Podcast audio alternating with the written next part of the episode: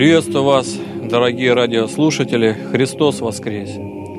Сегодня за богослужением был прочитан интереснейший отрывок из Евангелия от Иоанна, и он настолько интересен, актуален и современен для нас, что практически каждая строчка заслуживает отдельного толкования, отдельной беседы. Но поскольку у нас нет возможности так подробно остановиться, нету времени столько – то разберем только основные, особо важные для нас моменты этого отрывка из Евангелия. Итак, давайте прочитаем Евангелие от Иоанна, 9 глава, с 1 по 38 стих.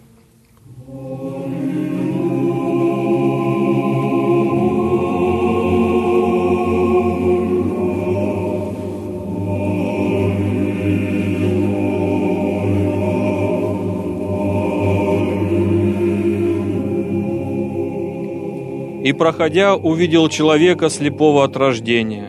Ученики его спросили у него, «Рави, кто согрешил, он или родители его, что родился слепым?» Иисус отвечал им, «Не согрешил ни он, ни родители его, но это для того, чтобы на нем явились дела Божии. Мне должно делать дела пославшего меня, доколе есть день. Приходит ночь, когда никто не может делать. Доколе я в мире, я свет миру». Сказав это, он плюнул на землю, сделал брение из плюновения и помазал брением глаза слепому. И сказал ему, «Пойди умойся в купальне Силаам, что значит посланный». Он пошел и умылся и пришел зрячим. Тут соседи и видевшие прежде, что он был слеп, говорили, «Не тот ли это, который сидел и просил милостыни?» Иные говорили, «Это он», а иные похож на него. Он же говорил, «Это я». Тогда спрашивали у него, как открылись у тебя глаза. Он сказал в ответ, человек, называемый Иисус, сделал брение, помазал глаза мои и сказал мне, пойди на купальню Силаам и умойся. Я пошел, умылся и прозрел. Тогда сказали ему, где он? Он отвечал, не знаю. Повели сего бывшего слепца к фарисеям. А была суббота, когда Иисус сделал брение и отверз ему очи. Спросили его также и фарисеи, как он прозрел. Он сказал им, брение положил он на мои глаза, и я умылся и вижу. Тогда некоторые из фарисеев говорили, не от Бога этот человек, потому что не хранит субботы. Другие говорили, как может человек грешный творить такие чудеса? И была между ними распря. Опять говорят слепому, ты что скажешь о нем, потому что он отверз тебе очи. Он сказал, это пророк. Тогда иудеи не поверили, что он был слеп и прозрел, доколе не призвали родителей сего прозревшего. И спросили их, это ли сын ваш, о котором вы говорите, что родился слепым? Как же он теперь видит? Родители его сказали им в ответ, мы знаем, что это сын наш, и что он родился слепым. А как теперь видит, не знаем, или кто отверз ему очи, мы не знаем.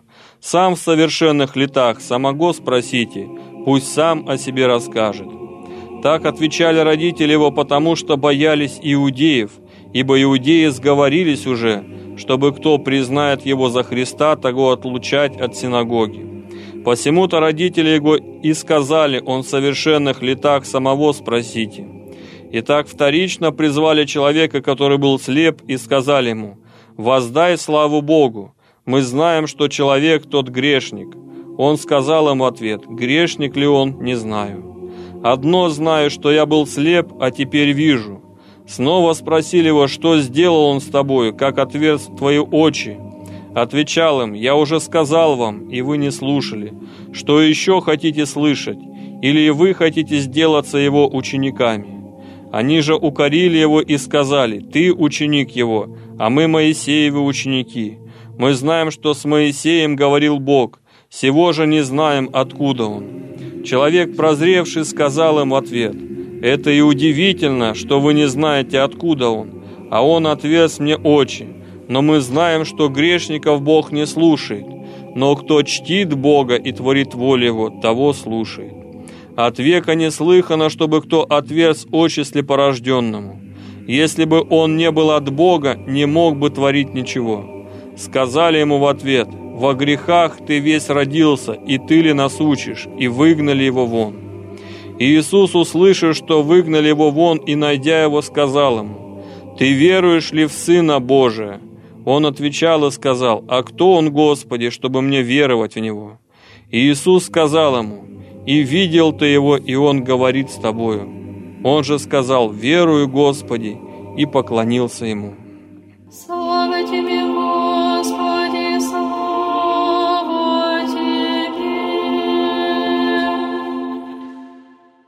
Итак, дорогие братья и сестры, мы с вами прослушали Евангелие, в котором Господь исцелил слепорожденного.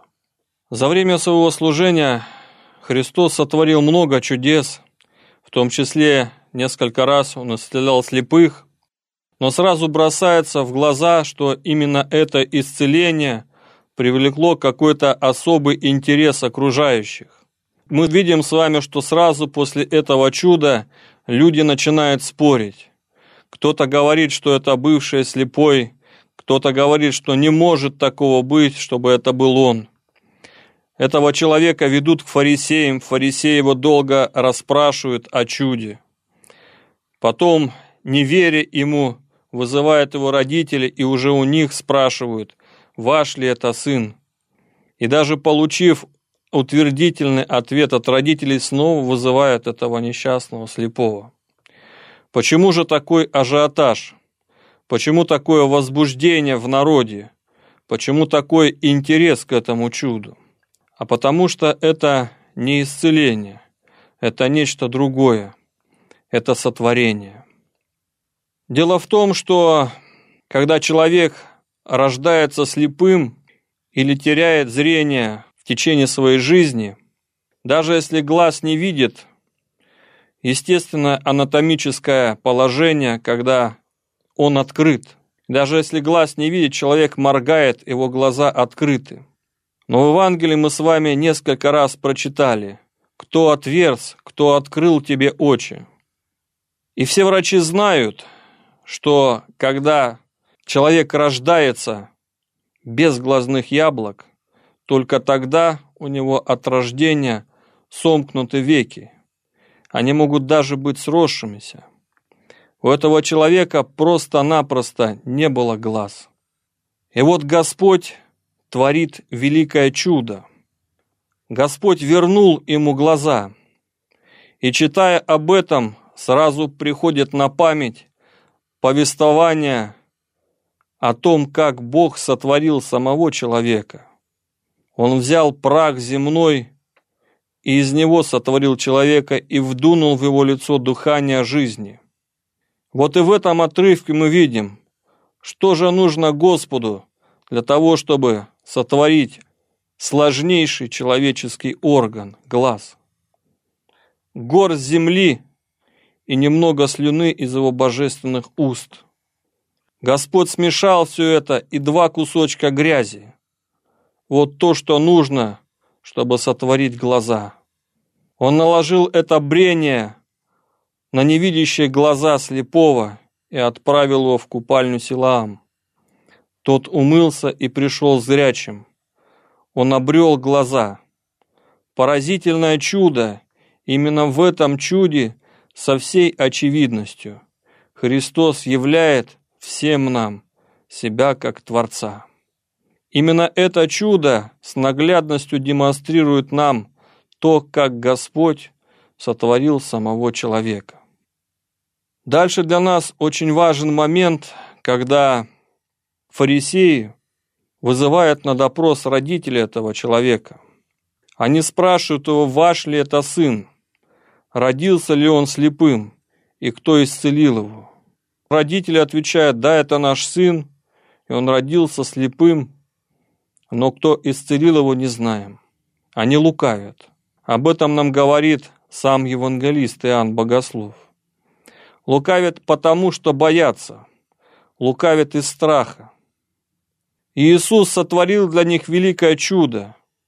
вернул зрение их сыну, который ни разу в жизни не видел света Божия, который не видел родителей, не видел неба, не видел траву. И вот в благодарность за это родители отрекаются от него. Им страшно, потому что иудеи объявили, что кто исповедует Иисуса Христом, того отлучать от синагоги.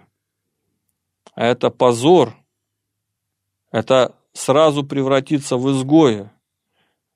И родители отрекаются, говорят, мы не знаем, кто исцелил его. Очень интересно провести параллель с нашим временем. Поэтому действительно этот отрывок очень актуален. Часто бывает так, что в семье несчастная мать терпит издевательство от своего непутевого сына. Сын не хочет работать, живет на пенсию своей матери, оскорбляет ее, идет беспутный образ жизни – возможно, выпивает даже. Но вдруг происходит чудо. Сын пришел к вере. Он изменился. Он стал любящим, заботливым, внимательным. Он начал ходить в храм, начал соблюдать посты. Он начал утром и вечером читать молитвы. В сердце матери тихая благодарность к Богу за такое чудо. Но вот в один из праздничных дней приходят гости. И, как часто бывает, кто-то из гостей ярый атеист. И вот в разгар праздника этот человек, облегшись в лживую учтивость и сочувствие, говорит матери, совсем мы потеряли вашего сына. Взял бы с друзьями, сходил в бар, или, может, с подругами съездил на дачу, а то все он в храм да в храм. Все у него на уме одни посты да молитвы. И вот матери бы заградить эти лживые лукавые уста. А вместо этого мать, смутившись немного, начинает поддакивать и соглашается с этим. Господь сотворил чудо, но как страшно остаться с Ним. Страшно, что и над тобой посмеются.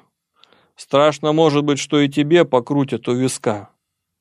И поэтому эти лживые поддакивания. Оказывается, так трудно остаться со Христом и так легко от Него отказаться.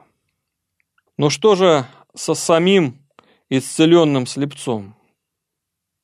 И вот этот момент очень важно рассмотреть в параллели.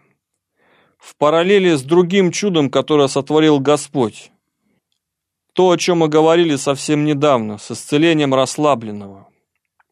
В обоих случаях горе. Там парализованный человек, 38 лет пролежавший на одном месте. Здесь человек слепой от рождения.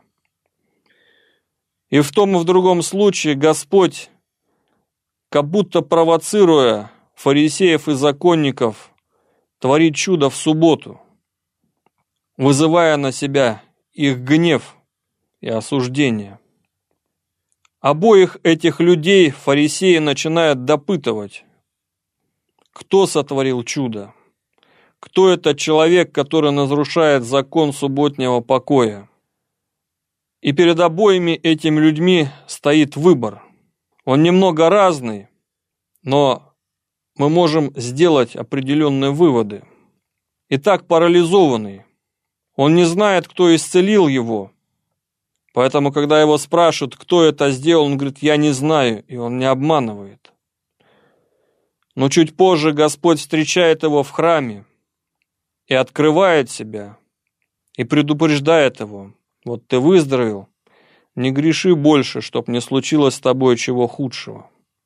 Этот человек прекрасно знает, что будет, если он откроет имя Иисуса фарисеям, потому что те искали убить его.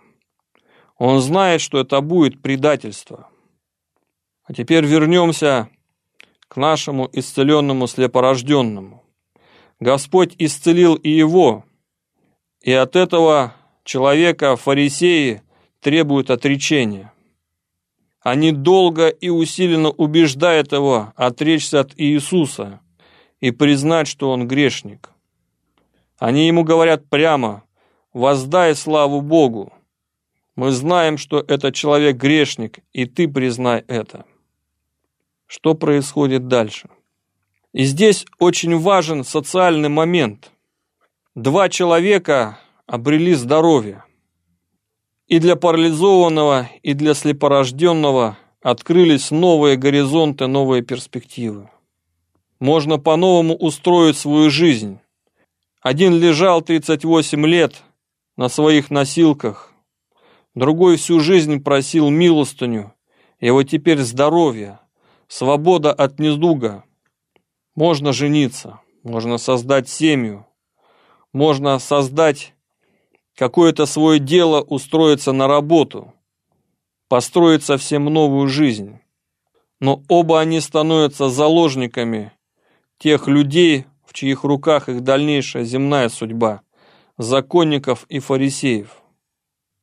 И вот бывший парализованный, зная о том, что иудеи очень хотят узнать имя того, кто нарушает субботу, в благодарность за свое исцеление идет и предает своего Спасителя. Возможно, он получил от этих людей какую-то награду и благодарность. Возможно, ему что-то пообещали. Если он откроет имя, это уже не важно. Важно то, что этот человек выбирает между Христом и своими перспективами второе. Для него это важнее. Что же бывший слепец?